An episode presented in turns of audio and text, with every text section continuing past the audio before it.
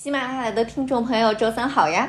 大家炒股吗？今天对于美国股民来说是两年多最惨烈的一天，三大股指全线收跌，道琼斯指数狂泻一千两百点，标普五百下跌超过百分之四，以科技股为主的纳斯达克指数跌幅超过百分之五。创下自二零二零年以来最大单日跌幅。那美国股市暴跌的主要原因是什么呢？今天早上刚出炉的重磅通胀数据超预期，八月消费者价格指数 CPI 同比上涨百分之八点三，依然处于四十年来的高位。美联储今年已经加息加了四轮了。就是为了打压通胀，结果通胀还是居高不下。加上美联储主席鲍威尔最新的鹰派表态，所以市场就普遍预计美联储九月和十一月还会再次暴力加息。这种预期导致了今天美股的暴跌。我们先来仔细研究一下这个最新通胀数据。根据美国劳工统计局公布的数据，美国八月消费者物价指数 CPI 同比上涨百分之三点八，高于市场预期的百分之八点一。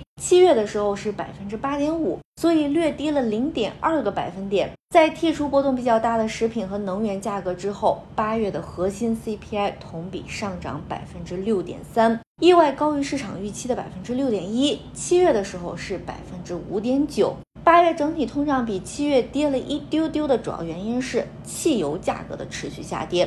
具体来看，能源价格指数八月环比下降百分之五，创自二零二零年四月以来的最大跌幅。其中，燃油价格下跌了百分之五点九，汽油价格指数环比下跌了百分之十点六。全美汽油的平均价格前几个月一度涨到每加仑超过五美元。现在降到了每加仑三点七零七美元，和人民币是一升六点七九元。但电费和天然气费用都在大幅飙升，电费同比涨了百分之十五点八，创下四十一年来的最大涨幅。主要是因为席卷美国本土大部分地区的炎热潮湿天气，大家使劲开空调，用电量大增。另外，天然气环比飙升百分之三十三，所以虽然八月能源成本环比下降了，但同比上涨了百分之二十四。与此同时，住房、食品以及医疗价格还在持续上涨。食品价格指数八月同比上涨了百分之十一点四，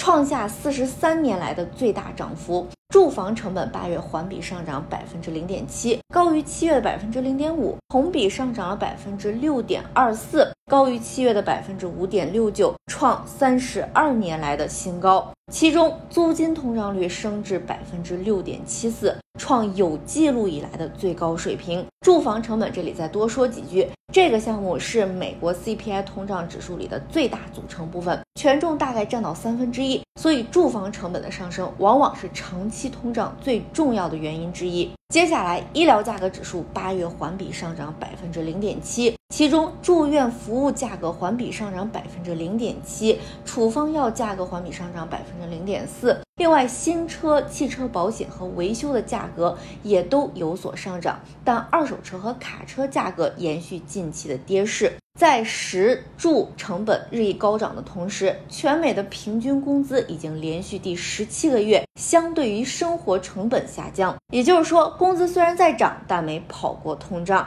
所以回到开头说的，八月 CPI 同比增速虽然跟七月相比略有下降，但仍在四十年来的高位。远远高于美联储百分之二的目标，这就增加了市场对美联储在下周的议息会议上再次大幅加息七十五个基点的预期，并且预计美联储在更长时间内鹰派加息。今天通胀数据公布后，智商所美联储观察工具显示，美联储九月加息七十五个基点的概率是百分之六十四，加息五十个基点的概率是百分之三十六。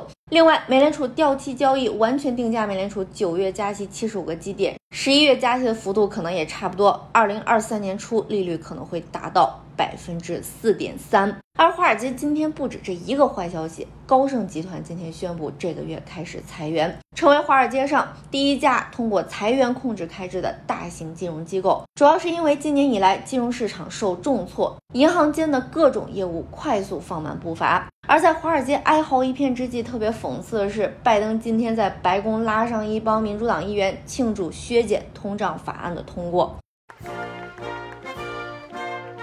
With this law, the American people won. 拜登说，这个法案将创造就业机会，让我们的税法更公平，并降低美国家庭的成本。他还特别强调，国会里的每一位共和党人都投了反对票，跟特殊利益团体站在了一边。这个法案其实是在一个月前通过的，我之前也在节目里聊过，其实跟通胀没太大关系，因为老百姓关心通胀，为了选举挂了这个名字。但法案通过之后，国会马上休会了，议员们都回自己的选区休假了。所以定了今天庆祝，结果赶上美股因为通胀居高不下泄洪，真是择日不如撞日。可以预见，未来两个月通胀还将继续是中期选举里选民最关心的一个问题。但拜登政府实在也是没啥别的管用的招了，这场阴晴不定搞得政客们也是神情恍惚。如果听众里有炒股的朋友，希望你早日回血。今天就聊到这儿了，明天再聊。